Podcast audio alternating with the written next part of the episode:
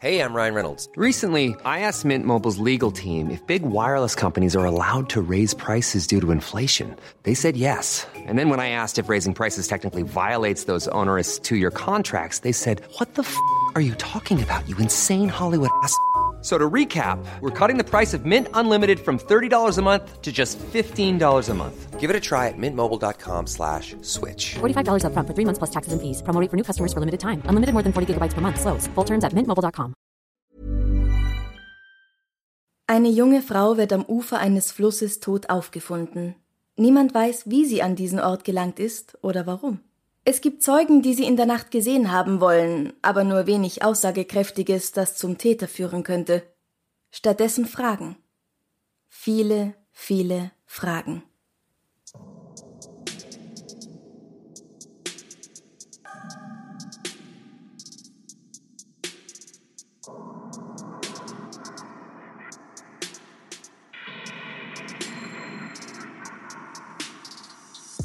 Servus. Hi, Franziska, hi. Hallo Amrei, herzlich willkommen bei Darf's Darf's ein bisschen Mord sein? Dein Podcast zum Thema wahre Verbrechen. Mein Name ist Franziska Singer Mein Name ist Amrei Baumgartel. und wir schauen uns heute einen ungeklärten Mordfall an. Wow, ich bin gespannt. Ja, du kennst ihn schon. Ich kenne ihn Lass schon. mich Du überraschen. kennst ihn nicht. Ja.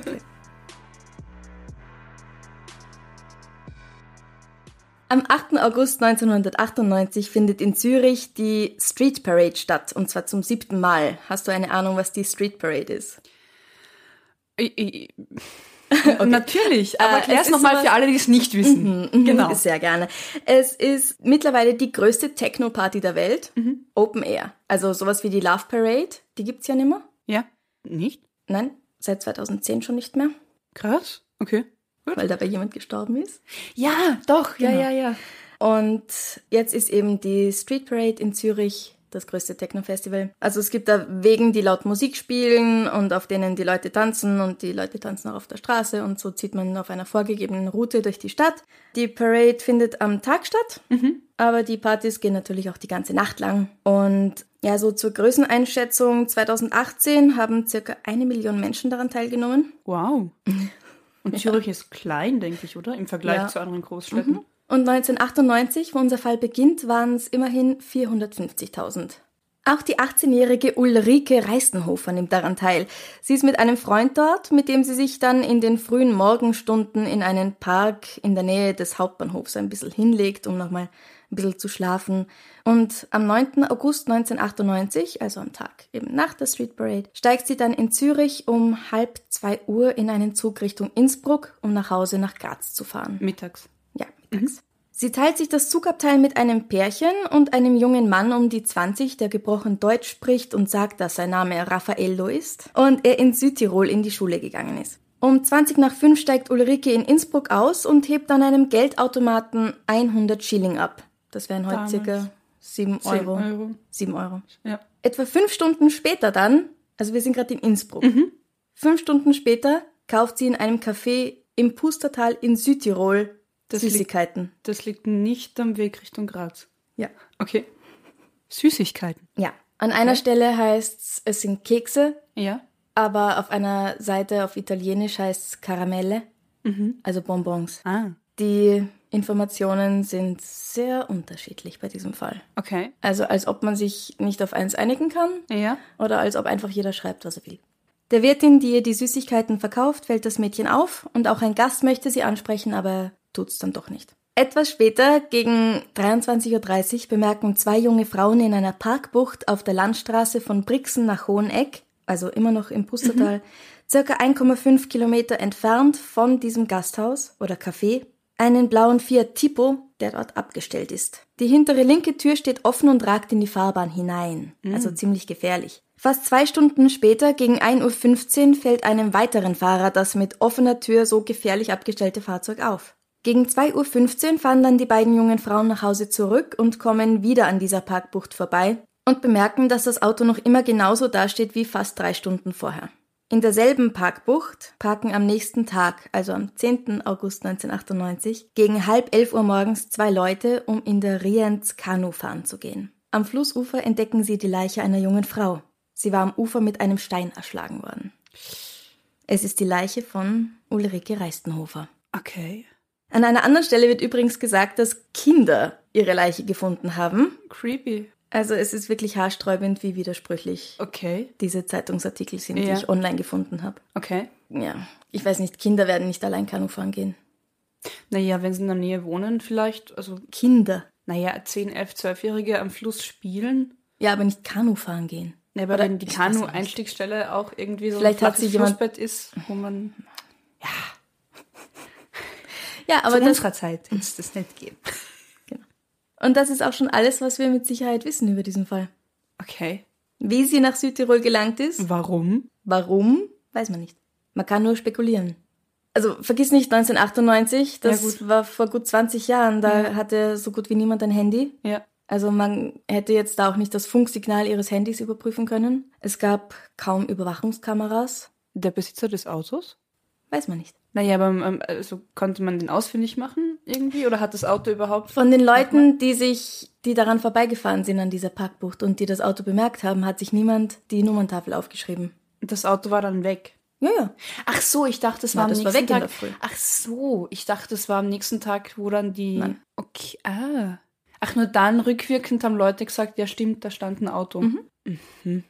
Ulrike trug zum Zeitpunkt ihres Todes und ihres Verschwindens, muss man eigentlich sagen, ein schwarz-weiß gestreiftes T-Shirt, eine schwarze Stretchhose und braune Bergschuhe der Marke Rockers mit hellbraun-schwarz karierten Schuhbändern. Außerdem hatte sie einen Militärrucksack bei sich, der vermutlich farblich irgendwo zwischen beige und olivgrün war. Also alles in allem nicht sehr auffällig, würde ich eigentlich sagen. Ja, Vor allem nicht in einer Wandergegend. ja. Bergschuh in einer Wandergegend, Militärrucksack in einer Wandergegend. Outdoor, ja. Aber trotzdem hat die Wirtin, die ihr diese Süßigkeiten, egal ob das jetzt Kekse oder Bonbons waren, verkauft hat, gesagt, dass sie sich absolut an sie erinnert und dass ihr die Schuhe besonders aufgefallen wären. Und das finde ich so komisch, weil Bergschuhe, In Südtirol und am Äh, weil Wirtshaus. sie nicht, also auch hellbraun-schwarz karierte Schuhbänder, Ja, komm. Das ist Jugendliche, Punk, was weiß ich. irgendwie Ja. nichts von mir. Also auch 1998, das ist ja nicht, Nein, hellbraun-schwarz kariert ist auch nichts Besonderes. Ja. Es ist ja nicht neongrün und pink oder so. richtig. Aber ja, sie hat gesagt, ihr sind die Schuhe besonders aufgefallen. Und es gibt auch verschiedene Fotos von Ulrike, die man finden kann. Ähm, auf manchen hat sie kurze Dreads und auf manchen glattes Haar.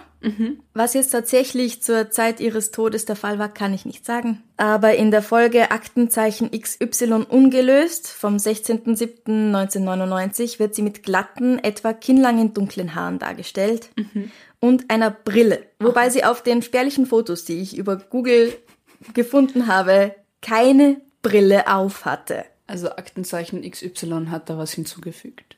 Ich hoffe mal, dass sie das nicht getan haben, dass sie das so gut recherchiert haben, dass sie auf das ähm, Street Parade und im Zug wirklich eine Brille auf hatte und dass sie keine Dreads hatte, sondern die glatten Haare, weil sonst, Weil sonst? ja, sonst haben sie es ordentlich verschissen. Ja.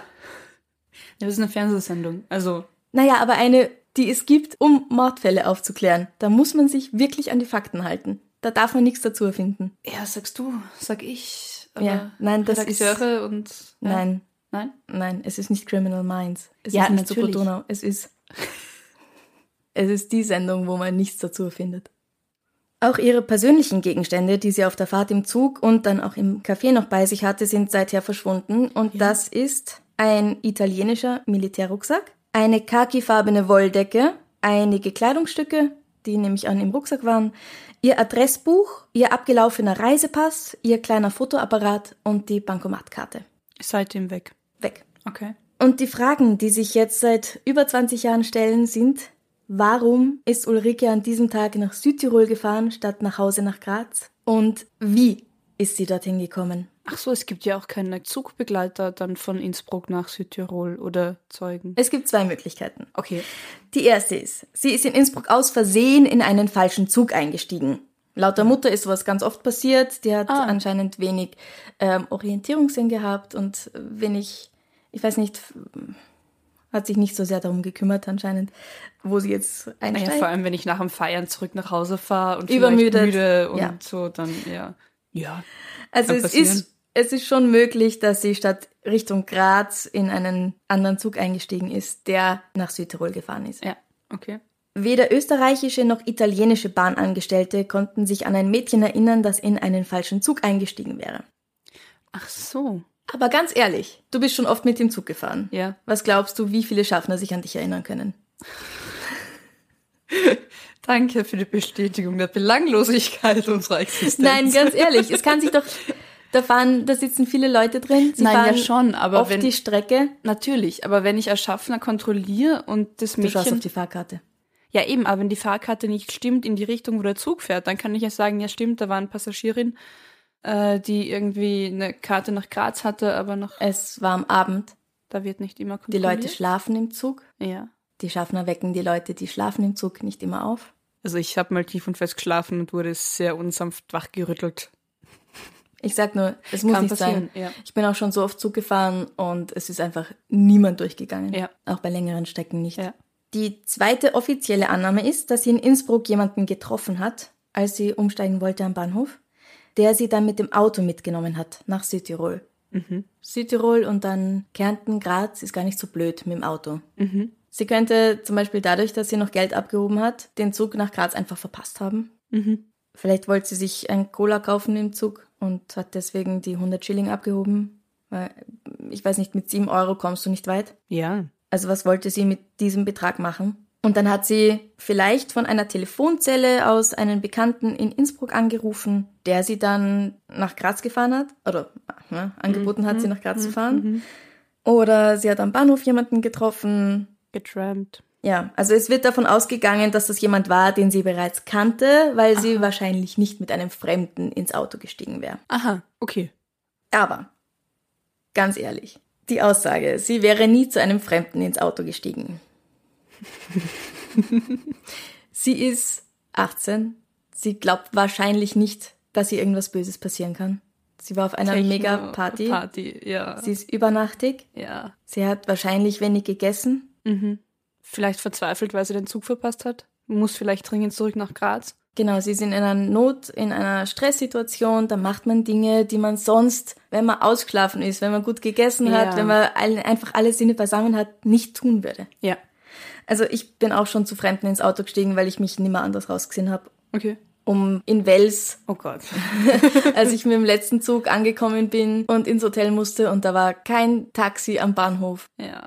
Es war keine Taxinummer angeschrieben und ich hatte damals, das ist über zehn Jahre her, da hatte ich auch kein internetfähiges Handy, Ja. weil Smartphones vor zehn Jahren, ja, waren noch nicht so wie heute. Ja. Und da war eine einzelne Frau in ihrem Auto und ich habe sie gefragt, ob sie mich mitnehmen kann zum Hotel. Und ich bin mit ihr eingestiegen und sie hat gesagt, das ist aber keine gescheite Idee, zu jemand Fremden ins Auto zu steigen. Und ich habe es gewusst. und ich habe auch ordentlich Angst gehabt, aber Danke, ich hatte das Gefühl, sie hat auch irgendwie Angst. Ach so, ja klar. Irgend, ja, ja. ja. Weil okay. für sie war ich auch eine Fremde und zum Ja. Glück ist nichts passiert. Aber Naja, klar, das, wenn man verzweifelt oder in einer Notsituation ist. ja, und manchmal hat man einfach so Aussätze und denkt sich, okay, das ist Scheiß jetzt drauf. das, was ich tun muss. Ja. Und dann kommt man drauf, haha, War war das nicht ist der so einzige Weg und nur so komme ich weiter. Hm. Ja. Ja, aber gibt's gibt's Grenzaufzeichnungen so? Nein, nein okay. Ja, also so viel zu, sie würde wahrscheinlich nicht Mhm. zu einem Fremden ins Auto steigen, weil das war auch mein erster Gedanke und dann habe ich halt nachgedacht, ja, Ja. was habe ich eigentlich schon gemacht? Und Ja. wenn meine Mutter das wüsste, da würde ja auch ordentlich das Gesicht runterfallen, weil so Ja. hat sie mich sicher nicht erzogen. Ja. und so ist man ja auch eigentlich nicht. Also So man man weiß ja um die nicht. Gefahren und um die Risiken. Genau. Aber eben. Also ich will der Ulrike auch nichts unterstellen. ich will nur sagen, nein. möglich. möglich. Ja. Es ist eine Möglichkeit, dass das geschehen ist. Ich habe ganz viel im Forum von allmystery.de gefunden Mhm. zu diesem Fall. Und da hat jemand geschrieben, dass gerade an diesem Abend in einer Disco in der Gegend im Pustertal ein Rave oder eine Goa-Party stattgefunden haben soll. Ah, dort in Südtirol in der. okay. Genau. Und das wäre genau das Richtige für sie gewesen. Genau ihre Musik. Und vielleicht hat es einfach Lust gehabt auf noch ein bisschen Party. Ja. Und vielleicht hat dieser junge Mann, der Raffaello, den sie im Zug kennengelernt hat, Ja.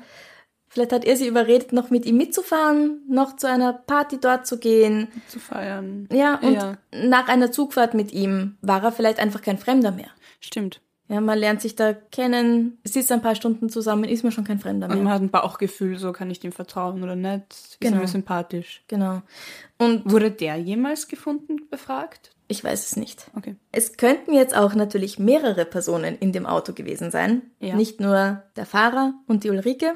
Wenn sie von Innsbruck mit dem Auto runtergefahren ist, waren vielleicht mehrere Leute da drin, die alle zu dieser Party wollten. Oder auch die weiter nach Graz fahren wollten. Ja. Und vielleicht haben sie dann an dem Café angehalten, wo die Ulrike die Kekse oder Karamelle gekauft hat und sind alle mal aufs Klo gegangen. Das Klo war angeblich von außen zugänglich, also man hat nicht durchs Café durchgehen ah, müssen. Okay, ja.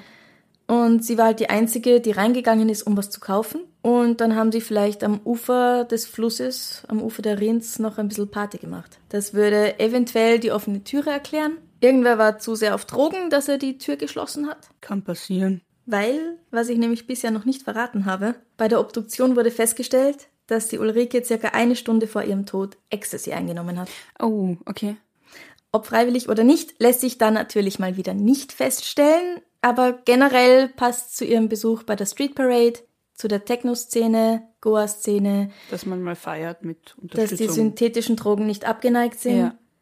Ist sie deswegen auch den, den Wirtsleuten und dem Mann im Café aufgefallen? Also vom Verhalten oder? Ja, es, ist, es wird nicht über ihr Verhalten gesprochen. Aha, okay. Und die Wirtin hat angeblich gesagt, es sind die Schuhe, die ihr aufgefallen sind. Wobei ich das für das allerletzte halte, Ja. was einer Wirtin Ja, in einer Wandergegend auffällt. Aber egal. Man weiß es einfach nicht. okay. Und vielleicht hat auch der Mensch, der sie im Auto mitgenommen hat, egal jetzt, ob von Innsbruck oder sie ist in den falschen Zug gestiegen und dann von der Zugstation von wahrscheinlich Franzenfeste dort mitgenommen worden Ja. im Auto. Weil, dass sie von der Zugstation nachts einfach so allein durch Südtirol wandert, Richtig. um dann irgendwo anders Süßigkeiten zu kaufen. Also das halte ich für ziemlich ausgeschlossen. Ja, ja. Also vielleicht hat dieser Mensch, der sie da irgendwie von irgendwoher im Auto mitgenommen hat, ihr auch im Auto Angst gemacht, worauf sie rausgesprungen ist. Die Tür ist offen geblieben, er ist ihr gleich hinterher, hat sie gepackt, hat sie erschlagen. Man weiß es nicht. Ulrikes Mutter hat übrigens circa drei Jahre nach dem Tod ihrer Tochter ein Buch herausgebracht. Es heißt Ulrike R. Der Versuch eines Lebens. Und in diesem Buch spricht sie auch ihren persönlichen Tatverdacht aus. Ich habe versucht, das Buch zu bekommen, aber es ist einfach nicht mehr erhältlich. Ist aber auch ein krasser Titel. Ja, Das das ist schon- nicht sehr schön. Ja, meine ich ja. Also das, allein der Titel ist, wow. Ich weiß nicht, vielleicht spricht sie über ihr Leben, dass sie versucht zu leben. Und sie selbst die. Mutter. Ja. Aber jemand im Forum von allmystery.de hat das Buch Mhm. und hat einige Passagen gepostet. Die Wahrheit der Aussage, dass diese Passagen aus dem Buch stammen, konnte ich natürlich nicht überprüfen, Weil du hast das Buch nicht. weil ich habe das Buch nicht. Und auch die Wahrheit der Aussage der Mutter, wenn sie denn so in diesem Buch steht, kann ich natürlich nicht überprüfen. Ja, vor allem, ob es jetzt eine fiktive Geschichte ist oder wirklich eine biografische Reportage oder das. Ja. Who knows? Ja. Ja. Also jedenfalls steht da, dass Ulrike mit 16 Jahren bei ihrer Mutter und Schwester ausgezogen ist, um bei ihrem Vater und dessen Lebensgefährtin zu wohnen. Das soll aber nicht lange gut gegangen sein. Es ist von Alkoholmissbrauch und sexueller Belästigung die Rede. Danach wohnte sie mal hier und mal da in einer WG bei einem Freund und die Mutter wusste anscheinend nie genau über ihre Aktivitäten Bescheid. Okay. Die Person, die das gepostet hat, zitiert weiter aus dem Buch und vielleicht magst du einfach kurz die Mutter lesen. Die Journalistin hat uns neugierig gemacht. Sie hat angedeutet, dass sie ein Video mit hat, etwas von Bedeutung, und uns dies mitteilen möchte. Sie spricht recht spärlich Deutsch, eine Verständigung ist kaum möglich. Radebrechend gibt sie uns zu verstehen, dass ihr Fotograf bald da sein wird. Er kann gut Deutsch, wird übersetzen. Doch der Fotograf kommt nicht und Ulrikes Mutter organisiert, dass sie bei einer Bekannten von ihr das Video anschauen können. Auf dem Video ist ein Mann zu sehen, der der Journalistin gestanden hat, Ulis Mörder zu sein. Diesen Mann eine halbe Stunde lang auf dem Bildschirm anzusehen, erfordert Mut, Selbstbeherrschung, Nervenkraft, ist die reinste Pein. Ist er es? hämmert es in meinem Kopf. Seine Hände sind riesengroß, er hebt mit Leichtigkeit einen schweren Stein. Wir verstehen nicht, was gesprochen wird. Die Journalistin bietet an, zusammen mit dem Fotografen als Übersetzer am nächsten Vormittag zu ihnen nach Hause zu kommen. Die Journalistin ist fest der Meinung, dass der Mann auf dem Video der Täter ist. Als sie unlängst in Rom war, kam er ihr nachgefahren, kontaktierte sie. Er gestand, den Mord begangen zu haben. Er wollte etwas von Uli, sexuell. Sie hat ihn gebissen, darauf hat er sie getötet. Ich höre beißen und bin sofort hellhörig. Das erste, was ich allen Polizisten sagte, war, wenn ihr einen mit einer Bisswunde findet, dann habt ihr ihn. Die Uli beißt. Und nun ist da einer, der angibt, Uli hätte ihn gebissen. Er muss es sein. Wer sind die Verdächtigen? Hier zitiere ich jetzt stellenweise aus einem PDF vom österreichischen Zentrum für Kriminalprävention. Ein Lokführer der italienischen Staatsbahnen, der einer Journalistin gegenübergestanden hatte, dass er von Ulrike Reistenhofer gebissen worden sei. Ein Lokführer. Was die Theorie, dass sie mit dem Zug gefahren ist, bestätigen würde, Stimmt. wenn man davon ausgeht, den Lokführer in seiner quasi natürlichen Umgebung in einem Zug anzutreffen. Stimmt auch. Und ich meine, ein Lokführer ist eigentlich in der Lok, ein Schaffner hat mit den Leuten zu tun. Glaubst du, dass das so differenziert angeben wird? Es ist ein Unterschied zwischen einem Lokführer und Nein, einem ich weiß Schaffner. schon, aber ob, ob das über all die Jahre, also eben mit, mit äh, Naja, es ist nicht Ahnung. 1800, Ja. sondern es ist, Ja. also, Okay. ja. Und ich gehe mal davon aus, dass das der Mann ist, von dem in dem Buch die Rede ist, aber es gibt noch andere. Und zwar ist ein weiterer Verdächtiger der Sohn eines Arztes, der in der Nähe des Tatortes von einem Polizisten gesehen wurde. Keine Ahnung warum. Ein deutscher Journalist, der sich durch seine intensiven Nachforschungen in dem Fall selbst verdächtig gemacht hat. Uh, okay. Außerdem ein 36-Jähriger wegen sexueller Delikte vorbestrafter Südtiroler, der im Verdacht steht, südlich von Bozen die 32-jährige Michaela de Villa ermordet, angezündet und gemeinsam mit zwei Freunden in einem Misthaufen vergraben zu haben. Krass. Dann ist da noch ein Verdächtiger und für Ulrike Mali ist das der Hauptverdächtige, heißt es an dieser Stelle. Das muss jetzt aber jemand anders sein als der Lokführer, von dem vermutlich oben die Rede Ja. war. Und wie ich jetzt wahrscheinlich schon mehrmals gesagt habe, es ist ziemlich verwirrend, weil die Quellen sich widersprechen. Ja. Jedenfalls ist dieser Verdächtige ein geistig behinderter, verwahrloster Mann, der behauptete, er sei in der Nähe von Bruneck, also in der passenden Gegend, Zeuge eines Mädchenmordes geworden. Die junge Frau sei von einer Prostituierten, mit der er unterwegs gewesen sei, mit einem Stein erschlagen worden. Die Prostituierte konnte ausgeforscht werden, hatte aber ein Alibi. Oh, okay, ja. Und er selbst war schon mehrmals gegen Frauen gewalttätig. Und Achtung, in seinem Auto wurde ein Haar gefunden, das zu mit 95 bis 97 prozentiger Sicherheit vom Mordopfer stammt. Oh. Wir haben oben gesagt, dass es möglich ist, dass gerade ein junger Mensch mal total deppert in ein fremdes Auto steigt. Ja. Aber zu einem, wie es heißt, derart verwahrlosten Mann, Freiwillig ins Auto steigen. das ist nochmal ganz was anderes. Ja. Also verwahrlost. Ich nehme mal an, der schaut nicht besonders fein aus und der stinkt. ja. Nehme ich an. Und das Verhalten ist vielleicht auch ein bisschen nicht. Seltsam. seltsam. Ja. Ja. Wie dem auch sei, ob dieses Auto von dem Typen ein blauer Fiat Tipo ist, Mhm. wurde nicht gesagt. Okay. Ja, ich beschreibe mal kurz sein Gesicht. Du hast die Augen sehr weit nach hinten gerollt. Das ist alles so verwirrend. Also Ja, das, es ist wahnsinnig äh, verwirrend. Vor allem die arme Familie, also die arme Mutter. Also wenn du mit den Infos konfrontiert bist und irgendwie Klarheit und Gewissheit willst, Wahnsinn. Im Jahr 2001 legt die Staatsanwaltschaft dann schließlich den Fall als ungelöst zu den Akten. Wir sind aber noch nicht fertig. Okay. ja, jetzt warte mal ganz kurz, wenn es diesen Mann auf Video gibt, der gesteht. Wenn das ein Verrückter ist, um das mal ganz blöd so zu sagen, Ja. kann der irgendwas sagen. 2004 werden die Ermittlungen wieder aufgenommen, um zu klären, ob der deutsche Lkw-Fahrer Frank Teder, der wegen mehrfachen Mordes verurteilt worden war, auch hier als Mörder in Frage kommt, weil der in der Gegend unterwegs war anscheinend. Aber die Daten aus den Fahrtenschreibern entlasten den Mann und die Ermittlungen werden wiederum aufs Eis gelegt. 2012 ergibt sich eine neue mögliche Wende. Und zwar hatte der Stein, mit dem Ulrike Reistenhofer erschlagen wurde, keine verwertbaren Spuren aufgewiesen, aber die Ermittler konnten auf ihrer Kleidung Hautfetzen sicherstellen. 1998 war die DNA-Forschung noch nicht so weit fortgeschritten wie heute und mit den damaligen Methoden konnte aus den Partikeln kein brauchbarer DNA-Code isoliert werden. Ob diese 2012 dann isolierte Spur jene des Mörders ist, stand zunächst nicht fest. Und das heißt in einem Artikel, dass diese Hautpartikel auch von einem Mann stammen könnten, der Ulrike Reistenhofer Stunden vor ihrem Tod auch aus ganz harmlosen Gründen berührt hat. Und noch etwas. Die Innsbrucker Experten können mit Hilfe eines neuen Verfahrens feststellen, dass das Stückchen Haut erst am Tatort dorthin gelangt ist. Naja, vielleicht mit den Umwelteinflüssen. Mhm, wahrscheinlich. Mikroorganismen. Ja. Alle ursprünglichen Verdächtigen, Und auch alle einschlägigen Straftäter in Italien und Österreich, von denen die Polizei die DNA gesammelt hatte, werden daraufhin ausgeschlossen. Nicht dein Ernst. Im Jahr 2017 kommt der Fall zum vorerst letzten Mal in Bewegung. Und zwar wird der Fall Ulrike Reistenhofer mit der in Kufstein am Ufer des Inn ermordeten Lucille Clobü und der in Endingen bei Freiburg in Deutschland ermordeten Joggerin Caroline Gruber in Verbindung gebracht. Der Täter in beiden Fällen, ein rumänischer Lkw-Fahrer, kann via DNA-Abgleich jedoch ebenfalls ausgeschlossen werden. Mhm. Und trotzdem, also wenn irgendjemand den Mörder von Ulrike Reistenhofer noch überführen kann, dann wird das mit Hilfe der DNA sein. Das heißt, noch immer nicht gelöst? Noch immer nicht gelöst. Diese Informationen sind in einem EU-weiten Datennetz gespeichert und das heißt, dass auch in Zukunft jederzeit ein Abgleich möglich ist. Okay, also wenn ein neuer Täter in Frage käme, kann man das abgleichen. Genau.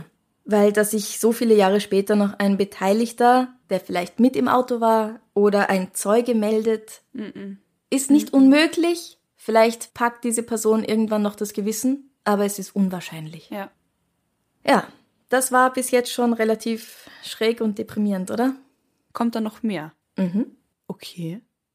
Im Jahr 2000 entdeckt ein Beamter an dem Holzkreuz, das die Mutter wahrscheinlich am Tatort für Ulrike aufgestellt hat, einen verschweißten Text mit einem Haiku drauf.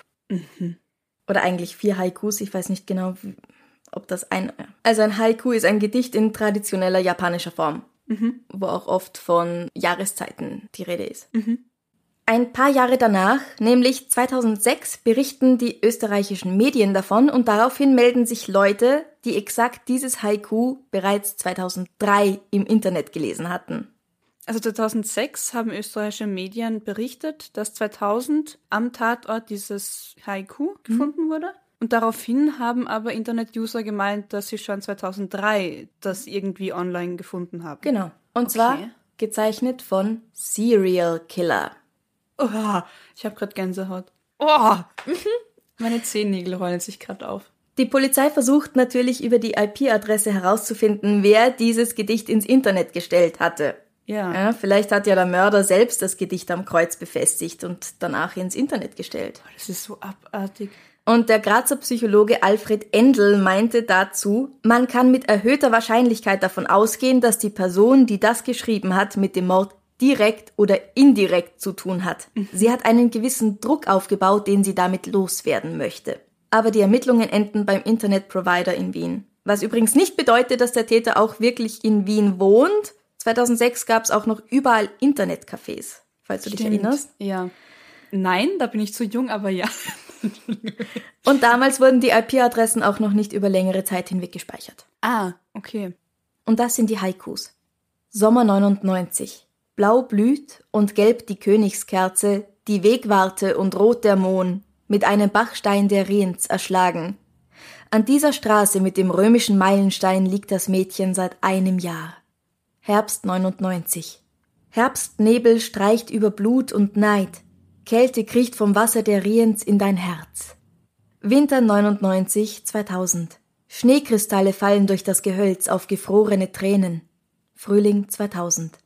Das Leben geht weiter, als ob es dich nie gegeben hätte. Tausendfach bricht das Licht in den hellen Wellen der Rienz. An dieser Straße mit dem falschen römischen Meilenstein. Das ist so dermaßen creepy. Aber ich finde nicht, dass es unbedingt heißt, dass das der Mörder oder jemand, der was damit zu tun hat, geschrieben hat. Ich dachte es mir auch gerade. Der Mordfall ist gerade in Südtirol bekannt. Vielleicht hat das einfach jemanden so beschäftigt, Ja. dass er sich hingesetzt hat und ein Gedicht geschrieben hat. Ja. Also dem Herrn Psychologen Endel kann ich da einfach nicht zustimmen. Vielleicht hat er fundierte Studien zu Serienmördern, aber ich, ich denke auch, wenn mich was beschäftigt, wenn ich Musiker bin, schreibe Ja. ich ein Lied, wenn ich Ja. Schriftsteller bin, dann ein Gedicht. Ja, Also, jemand kann einfach vom Mord gelesen haben Ja. und den dann in einem Gedicht verarbeitet haben. und hat vielleicht auch eine Tochter in dem Alter oder eine Schwester oder eine Oder was auch weiß immer. ich. Also ja. Ja. Und dann kann es wiederum sein, dass jemand ganz anders diesen Text gelesen hat Mhm. und ihn dann im Internet mit dem klangvollen Namen Serial Killer gepostet hat. Ja, vielleicht ja sogar der Mörder. Vielleicht war das ja auch. Vielleicht kam Vielleicht der war zurück. das dann auch der Mörder, der hat sich gedacht, oh geil, ein Gedicht über mich und hat es gepostet. Aber Vielleicht war es auch irgendjemand anders, der einfach einen schlechten Geschmack hat Ja. und das lustig fand, da Serial Killer drunter zu schreiben. Ja, Wir wissen alle, was für Leute es im Internet gibt. Richtig. Und somit im wahren Leben. Ja. Und das war der seit 21 Jahren ungelöste Fall des Mordes an Ulrike Reistenhofer. Beklemmend. Und noch dazu an meinem Geburtstag geschehen. Danke. Wie alt warst du da? 1998 war ich sechs. Mhm. Huh. huh. Ich finde es wirklich schade, dass niemand das Nummernschild aufgeschrieben hat. Ja. Vielleicht hätte das geholfen. Aber denkt man, also denkst du in so einem Moment dran? Nein. Ich denke mir halt, wenn ich da auch vorbeifahre nachts, ja, da geht jemand schnell pinkeln, Die Tür stand in die Fahrbahn. dann ärgere ich mich halt über die Mitmenschen, wie unvorsichtig sie vielleicht Ja. sind, aber gehe nicht davon aus, dass da jemand gerade jemanden erschlägt. Natürlich nicht, aber wir können uns vielleicht einfach für die Zukunft vornehmen und auch Zivilcourage. die Hörer, dass Ja. wir nicht aussteigen, nicht anhalten, nicht aussteigen. Richtig. Es gibt meistens jemanden, der größer ist und härter als du, Ja, aus sicherer Aber das- Entfernung fotografieren. aber das aufzeichnen. Nummernschild aufschreiben. Ja, Und dann, wenn was passiert, melden. ja, ja. Stimmt, aber ganz wichtig, nie aussteigen, allein mal nachschauen gehen. Aber in der heutigen Zeit mit Smartphone, ich kann ja eben ein Foto davon machen. Heute ja, 1998 Naja, na, natürlich, heute, ja, ja. Wenn du Bilder und die Landkarten zur heutigen Folge sehen möchtest, folge uns auf Instagram at darf's ein bissal Podcast. Auf Facebook gib unserer Facebook-Seite ein Like, darf's ein bissal Mord sein. Abonnier uns in deiner Podcast-App, gib uns 5 Sterne und wir sind nächste Woche zurück mit einer brandneuen Folge von Darf's ein bissal Mord sein? Noch was Schönes zum Abschluss. Ja. Wenn du ein Keks oder eine Süßigkeit wärst, wir wollen uns darauf nicht so festlegen, weil Aber mich In dem irritiert Fall das, weil ein auch Keks ist eine Süßigkeit. es ist kein Bonbon. Süßigkeiten, Zucker, Aber, aber, Bonbon. aber Und es gibt Kekse- auch äh, salzige Kekse. Okay, ja, überzeugt. Ja. ja. Also, wenn du ein Keks oder eine, in Klammern andere, Süßigkeit wärst, Gut. was wärst du? Mein Gedanke klebt gerade an einem süß-salzigen Keks. Ich habe keine Ahnung, ob es sowas gibt, aber Mm, natürlich. ich hätte gerade so Lust auf einen süß-salzigen Keks. Aber bist du einer? Wenn ich Lust drauf habe, natürlich. Okay. Also wenn ich Was ja, für einen süß-salzigen Keks? ähm, irgendwas mit ähm, so Salzkrümel, so so so so so. Uh, ich weiß es. Jetzt weiß ich. Mikado, diese Mhm. Mikado-Stäbchen mit Zartbitterschokolade und mit einem leicht salzigen Touch. Ah. Ich glaube, also auf das hätte ich gerade Lust, deswegen bin ich das. Okay. Wäre ich das. Okay. Und du? Ähm, wow, du hast mich jetzt mit Keks wirklich da in eine Richtung geleitet Gell? irgendwie. Ja. Mm, Und vor allem auch mit süß-salzig. Also ich habe jetzt Lust auf einen Schokokookie, also auf einen hellen Keks mit Schokoladenstückchen drinnen. Mit dunklen? ja. Und Speck. Geil. Um- Ummantelt? Also so in Speck gewickelt Nein, nein, nein, oder mit? Speckwürfelchen drin. Oh, nice. Und das hat dann auch diese salzige, herzhafte Note. Uh. Gibt's sowas? Es gibt viele Rezepte online. Ich habe so schon mal gebacken. War Mit Speck innen drin? Mhm. Nice. Boah, das glaube ich. also darauf hättest du jetzt Lust, aber das Und das bin ich auch. Okay, Doch, ich ja. glaube, das passt ganz gut zu Ja. mir. Es ist süß und, Herzig. Herzhaft. und unerwartet pikant. Das ist eine super Beschreibung. Wie ist Franziska so? Ach, unerwartet pikant. Jetzt neu im Kühlregal. Nein, an der Heißtheke. Jetzt neu. Entschuldigung. Aber ich finde es toll, dass wir beide spontan sagen, auf das, was wir gerade Lust haben, das wären wir auch, weil das impliziert ja auch, dass wir irgendwie Lust, also Ja. Freude an uns haben, Lust auf uns haben. Ja, ist ziemlich gut. Ist gut. Es wäre doch spannend auch zu wissen, welche Süßigkeiten und oder Kekse Mhm. unsere Zuhörer und Zuhörerinnen wären. Genau. Wenn sie sich das aussuchen können. Ja, finde ich gut. Das wäre spannend. Also lass es uns vielleicht einfach wissen. Auf Instagram, auf Facebook. Vielleicht auch mit Rezept. Oh ja. Also das wäre ich, ähm, ich Wenn verspreche es nicht, aber ich habe vor, wenn Rezepte kommen, lass uns dann die Kekse ausprobieren und backen, oder? oder es also ja nicht keine Kekse, Kekse. Ja, ja. eben oder Süßigkeiten oder Bonbons oder Also Lutscher. Bonbons weiß ich nicht, ob ich Bonbons mache. Aber da gibt's in Wien ähm, so eine Bonbon-Manufaktur. Kennst du die? Ich habe davon gehört und ich bin mal nachts dran. Nachts schaut die wahnsinnig Klischee Willy Wonka beleuchtet Mhm, aus. ziemlich cool. Warst du da mal drin? Keine eigenen Bonbons gemacht? Noch nicht. Aber vielleicht wollen sie uns sponsern. Das wäre doch toll. Und zum Abschluss, um was Schönes, Lustiges noch zu haben, gibt es dann Bonbons. Bonbons. Extra Bom Bonbons. Bonbon. Das wäre doch toll. Darf es ein bisschen Mord sein, Bonbon? Das ist eine gute Idee.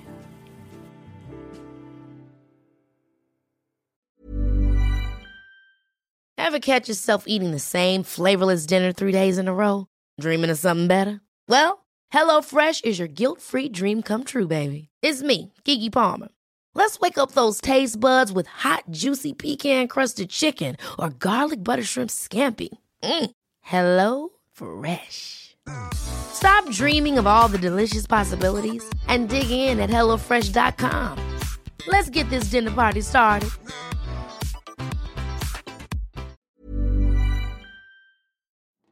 Liebe findet den unterschiedlichsten Ausdruck quer durch die Geschichte. Doch ist es wirklich immer Liebe?